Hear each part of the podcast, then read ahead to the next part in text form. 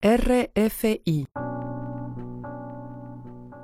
Bienvenidos a una página a la vez. Nos encontramos como cada martes a las 6 de la tarde con una retransmisión los miércoles a las 8 y 30 de la mañana a través de esta RFI Santo Domingo con ustedes, Ángela Suazo. Este es un espacio para hablar de libros y en el intento de compartir esa magia y ese reto de escribir, de compartir, de contar, se nos abre ante nosotros universo cuando aceptamos leer un libro y esta es la invitación a descubrirlo. En el programa de hoy conversaremos con la escritora dominicana Arlene Savaris sobre el género romance histórico. Hemos hablado ya un poco sobre, sobre ese género y volvemos donde él porque creo que es inagotable. He tenido la oportunidad de compartir con escritores muy cercanos al mismo. Esta es una categoría amplia de, de ficción en la que la trama se desarrolla pues en un escenario ubicado en el pasado en esa composición de los personajes y, los escenarios se realiza de una manera que, estén de acuerdo, digamos, ¿no? Los documentos y datos históricos, pero que le permita al lector darle un sentido a la vida y costumbres de la época. Y aunque nosotros entendemos que la novela histórica nació digamos, hace tanto, siglo XIX, en el marco del romanticismo con Walter Scott, ya habían obras anteriores en este mismo tema. Pero ciertamente Scott, antes de los 1800, publicó una serie de novelas ambientadas en la Edad Media inglesa y en esas páginas se incluyeron eventos y personajes de la época, como Waverley de 1814 y Ivanhoe de 1819, transmitiendo una acción que ocurría en Inglaterra en el siglo XII. Entonces ahí marcó el inicio de este tipo de novela que obtuvo rápidamente gran popularidad y que respondía y creo que responderá siempre al deseo de nacionalismo y de exaltación del pasado, de un movimiento que buscaba en esa época eh, despertar ese sentido. Durante ese periodo hubo una gran cantidad de escritores en Europa y en América que se lanzaron a la producción de novelas históricas. Luego se pueden hablar de autores como el francés Victor Hugo, como Alessandro Manzoni o el alemán Theodor Fontane, y hasta llegar a Gustav Flaubert, que fue uno de los más destacados en este género. Ha pasado por periodos de mayor o menor fecundidad como, como cualquier otro género y goza actualmente con una popularidad extraordinaria. A lo largo del siglo XX hemos encontrado grandes novelas del género eh, romance histórico que han ido adaptando a la evolución narrativa y del, del género de la novela, introduciendo en este todo tipo de novedades. Grandes clásicos que ya vemos dando, por ejemplo, a Yo Claudio de Robert Graves o Memorias de Adriano de Margaret Yourcenar, que por ejemplo están inspirados en la antigüedad clásica y en la Edad Media, que por su parte, bueno, ha sido quizá de las épocas más prolíferas en temas de producción de novelas históricas, donde encontramos las obras de Ken Follett que son geniales y, y ya con una carga erudita mayor o más fuerte, el nombre de las rosas de Humberto Eco, por ejemplo. Esta es una forma interesante, digamos, que de contextualizarnos dentro de las épocas reales y sembrarnos un poco esa necesidad de conocer mejor. El narrador de la novela histórica tiene que crear un universo ficcional y, amueblarlo y completarlo y hacernos sentir el efecto de un mundo y un, espacio, eh, un idioma, unas costumbres que de otra forma nosotros no podríamos conocer a través de una descripción, ilusionarnos, llevarnos hasta una posible realidad que reconozcamos y vivir una temporalidad distinta. Imaginarnos viviendo a través de esos espacios, de esos objetos, de esos ambientes y activar en nosotros el reconocimiento de épocas pasadas. Conversaremos hoy con Arlene Savaris, una escritora dominicana Egresada de Administración de Empresa y especializada en finanzas, sin embargo, su gran pasión es escribir y realizó a partir de ahí estudios de periodismos y una doble maestría en narración y creación literaria, guion de televisión, cine y radio. Tiene una diplomatura en derechos humanos y ejerce su profesión en un organismo de cooperación internacional. Ha publicado artículos de interés en revistas, eh, buscando resaltar la importancia de la igualdad en la, en la crianza de niños y niñas y colaboradora de revistas y otros proyectos de promoción literaria como Anticano. Es una escritora prolífera de poemas, canciones, cuentos, novelas y ha recibido diversos reconocimientos. El más reciente, la selección de su historia, La heroína de fuego por la Casa de Francia, para el libro de relatos Mujeres Inspiradoras en el año 2018. Ha publicado al 2020 cinco novelas con la editorial selecta de Penguin Random House y actualmente se encuentra promocionando unas novelas ubicadas en la zona colonial. Ya luego conversaremos con ella y tendremos más detalles sobre las mismas. Hablemos con Arlene. Así iniciamos una página a la vez. Radio Francia Internacional. Las voces del mundo. Demos la bienvenida a una página a la vez a la escritora dominicana Arlene Savaris. ¿Cómo estás, Arlene? Hola, Ángela. Muy bien, gracias. ¿Cómo estás tú? Muy bien, muy bien. Bueno, amiga, conocida del medio. Y Arlene, mi primera pregunta es, digamos que la punta de lanza. ¿Qué es escribir para ti? Wow. Um, escribir para mí siempre ha sido una forma de derramarme en una página en un momento determinado de mi vida para poder volver a, recordar ese momento después. Como tomar una foto de lo que sientes en un momento determinado, dejarlo ahí. Y cada cosa que uno como que va escribiendo con el tiempo te va construyendo como, como persona, como ser humano, y es como esa foto de tus sentimientos, de tus emociones, aunque se transmitan a los personajes, pero, pero sí, para mí escribir es eso, de dejarme las mis emociones, mis sentimientos ahí. ¿Y una página en blanco qué es? para, sabes que yo uso mucho, eh, he usado mucho eso en poemas, eh, para, para usarlo como metáfora para tantas cosas. Una página en blanco es una oportunidad de, de ser una historia por escribir, una historia que quedó pendiente de escribir, oportunidades que puedes hacerlo en cualquier momento. Una página en blanco es una nueva oportunidad de crear. Y para crear, ¿tú escribes por inspiración o te programas para escribir? Las dos cosas, porque de pronto no tengo programado escribir un cuento y la idea llega o despiertas de un sueño muy emocionado y dices, no, pero es que tengo que escribir una historia sobre esto y, me siento y lo hago. Pero también para mí es muy importante, sobre todo cuando estoy inmersa en algún proyecto literario específico, la programación, porque la constancia, en mi experiencia, es lo único que te garantiza el éxito cuando se trata de, de literatura, de escribir. Y si no se programa uno con todas las distracciones y las cosas que hay que hacer en un mundo donde el escritor no es solamente que es múltiples cosas al mismo tiempo. definitivamente que las dos cosas, escribo programadita y también cuando la inspiración. ¿Y qué tú me dices de los bloqueos creativos? ¿Te ha pasado? ¿Cómo, cómo lo has, cómo lo manejas? Yo no le diría como bloqueo.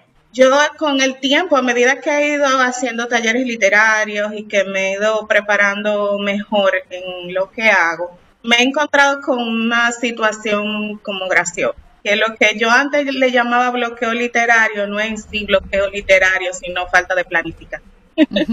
Después de que yo planifico mis novelas y planifico mis estructuras, es muy difícil que me encuentre en un momento de bloqueo. ¿En qué momento sí me he bloqueado? Cuando, sobre todo ahora que he estado escribiendo romance de época, los procesos de investigación son bien complejos, sobre todo eh, cuando se trata de relatar una cotidianidad, un, romance en una época en la que las mujeres no escribíamos y por lo tanto no había forma de dejar esos sentimientos y esas emociones plasmados y por tanto es difícil encontrar material para la investigación. Entonces cuando vas a escribir y no tienes todos los elementos, pues sí, es posible que tengo que describir un coche, un carruaje y no tengo todos los elementos que necesito, entonces me paralizo, porque tengo que interrumpir la programación. Y sí pienso que la planificación ayuda mucho a evitar los bloqueos y cuando los tengo intento o leer algo sobre el género que, funciona mucho, eh, buscar inspiración en otra cosa pero creo que el bloqueo literario tiene mucho que ver con, la falta de planificación en mi caso. Sí, eh, bueno, sí. El proceso para mí de planificación me cuesta, me cuesta mucho eh, pensar, por ejemplo, en un proyecto eh, poético y, vincularlo con una planificación. Pero ahí tenemos una amiga en común que me lleva, me lleva rápido con eso. Sí, definitivamente hay, géneros que son más fáciles de planificar que otros. Para mí todavía me cuesta, por ejemplo, planificar cuentos. Me considero que me va bien planificando novelas, pero cuento, que es todavía mucho más resumido, todavía estoy en ese proceso de aprendizaje de planificación. Poema me imagino también que yo eso sí de verdad no lo planifico, ¿eh? eso sí que no. Eso es como salga. Eso es como salga. Eso pienso yo, pero eh, ha sido una evolución, ha sido un proceso de aprendizaje realmente. Eh, sí, a mirar desde un poco más arriba el poema y, darle la oportunidad de que, digamos, de que se expanda a través de esa planificación. Si tú tuvieras que elegir un, un personaje de ficción, algún músico, político, ¿con quién te gustaría charlar un rato? Wow. Ah, bueno, sería con las hermanas Bronte.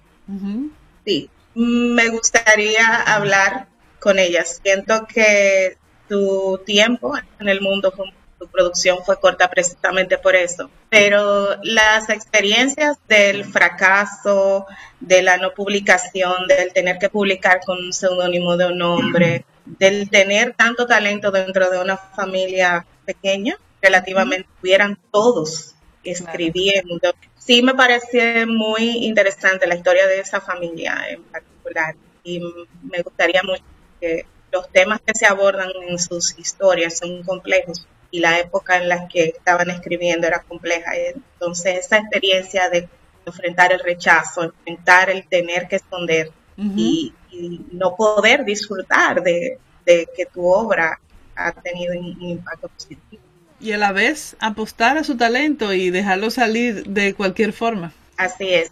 ¿Y qué consejo tú le darías a un autor que se enfrenta a publicar o escribir por primera vez? Alguien que dice, sí, yo quiero escribir una novela. En primer lugar, que se bañe completito, así como que de aceite de, oliva, para que todo le resbale, porque eh, hay siempre opiniones externas que te van a tratar de impedir eh, llegar a tu, a tu meta. Entonces, si tienes una meta, como todo en la vida, tienes que saber el por qué. O sea, cuál es tu objetivo. Terminar por qué tú quieres publicar esa novela, por qué la quieres escribir. Y tener tu objetivo claro te va a ayudar a determinar mejor tu meta. Y por lo tanto, esas cosas externas que te pueden desmotivar ya no te van a afectar tanto porque vas a mantener tu mirada fija en el objetivo. La constancia, no preocuparse por, por estos pequeños bloqueos que se pueden dar, mantenerte firme en tu meta, cambiar el plan, pero no el objetivo. Si algo no te funciona, eh, intentarlo de otra manera, pero no desmotivarte, porque nadie de afuera te va a motivar eso es muy difícil que encuentres a alguien que te motive, que te diga y que te mantenga. No puede depender de, los terceros eh, tu motivación, porque empezar es muy fácil. Todo, cualquiera se sienta. Yo he empezado muchas historias, pero ¿cuántas he terminado? Entonces, es la constancia lo que te permite llegar hasta el final. Y esa motivación para llegar al final no va a venir de fuera entonces, antes de comenzar cualquier proyecto, mi consejo sería que entiendas bien por qué lo quieres hacer para que no cambie tu meta durante el transcurso del desarrollo del proyecto. Me encanta, me encanta. ¿Y qué es leer para ti? Ay, Dios mío, mira, yo leo tanto.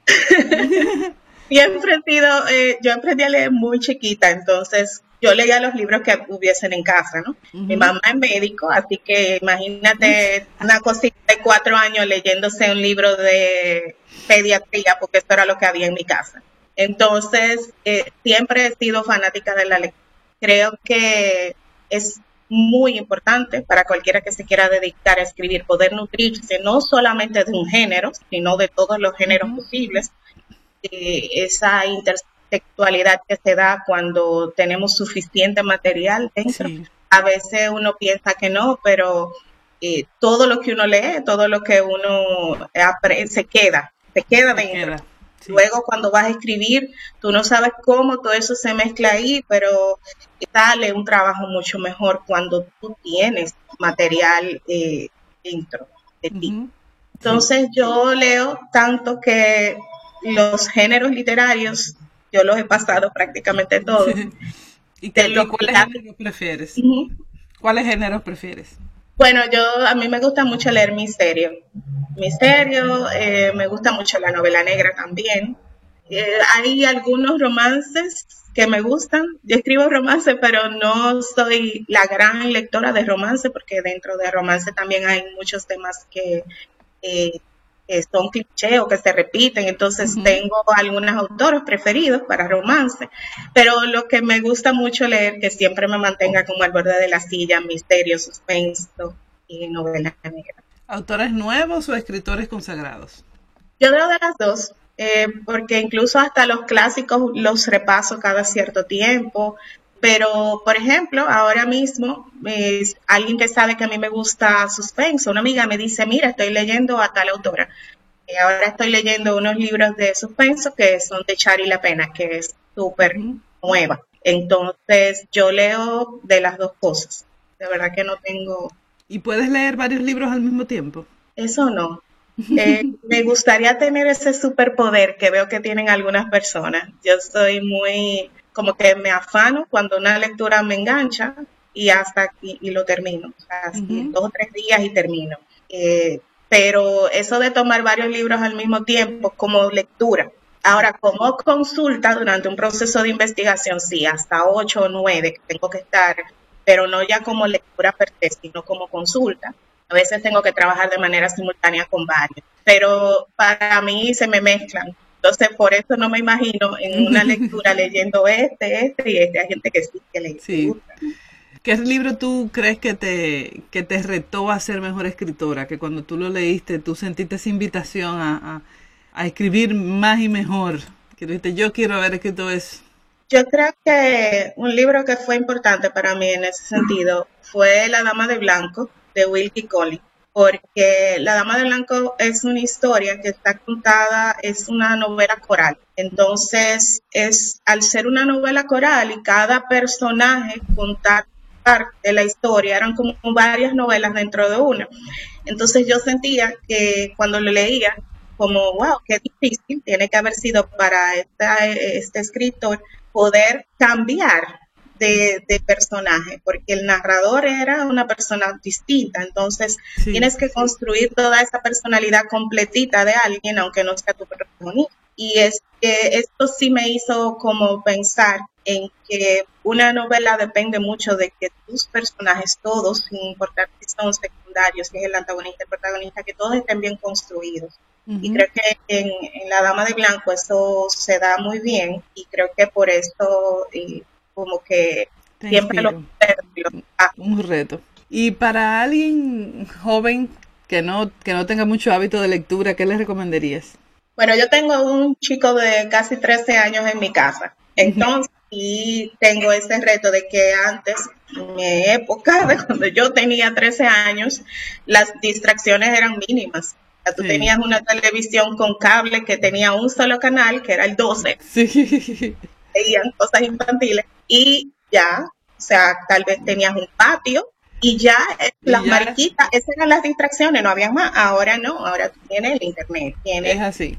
un celular, una tablet, un juego electrónico, un videojuego, o sea, hay mil cosas con las que los muchachos se distraen. Pero sí, a mí eh, creo que lo que me ha funcionado es, ¿qué es lo que te despierta interés? Olvídate del libro. ¿Qué cosa te despierta interés a ti, como persona, adulto o joven, como sea?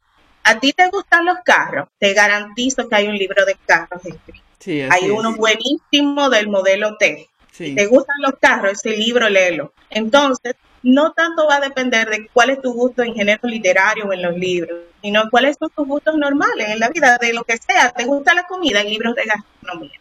El asunto es tú crear ese hábito de leer, aunque sea de lo que a ti te gusta hacer en la vida en general. Y eso me he encontrado que que sí es como efectivo. No le gustaban los pingüinos, yo le compré el libro de pingüinos del, de la zona polar y ya, o sea, ya leía. Pero ya después le pones otro libro de otra cosa y ya lo lee. Sí, ya tiene el gusanillo despierto. Sí. Y para una mujer, un libro de, de poder femenino. Mira, hay tantas historias que, son como que te transmiten eh, el poder y esto, de, poder ser tú.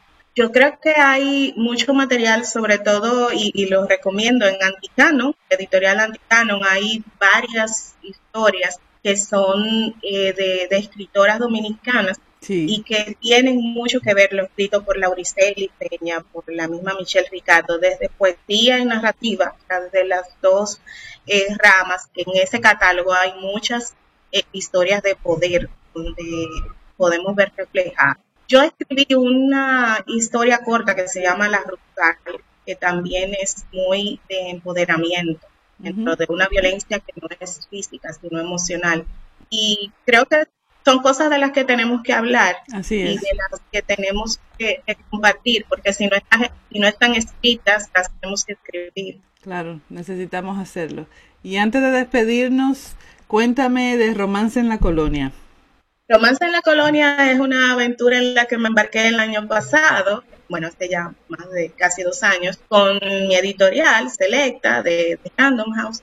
Y inicialmente era una novela única, mi editora me, sugirió que hiciera tres historias, porque el, la sinopsis, o sea, el argumento daba para ello.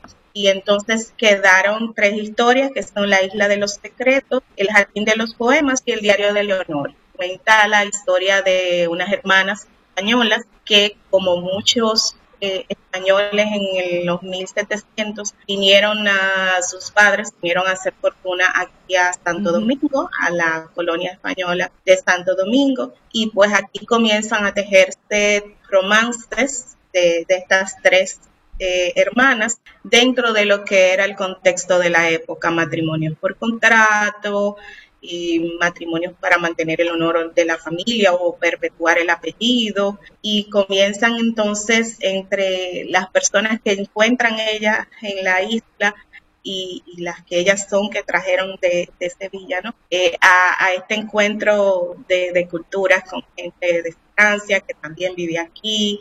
Y eso es romance en la colonia. Romance en una época en la que las mujeres teníamos poca decisión para tomar matrimonio y cómo ellas lucharon contra eso para, para ser felices. Bueno, ahí tenemos, ahí tenemos nuestro propio romance histórico. Así que aceptemos la invitación de Arlene a leerla y con esto nos despedimos de nuestro encuentro de una página a la vez. RFI, les voix du monde.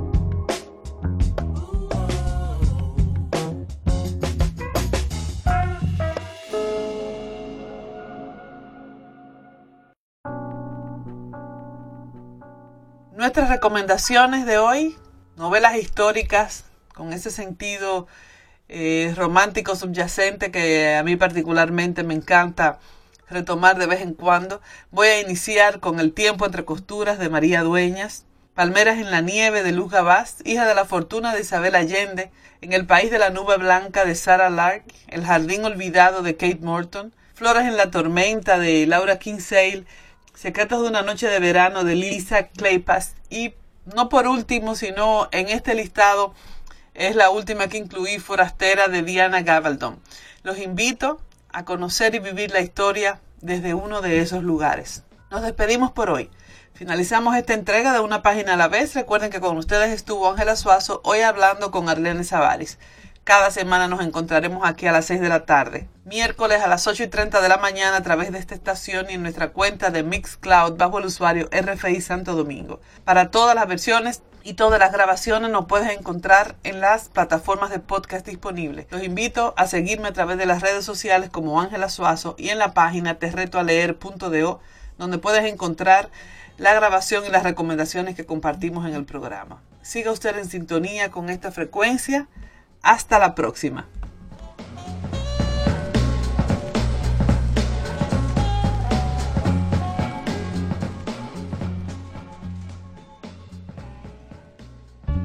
RFI, les voix du monde.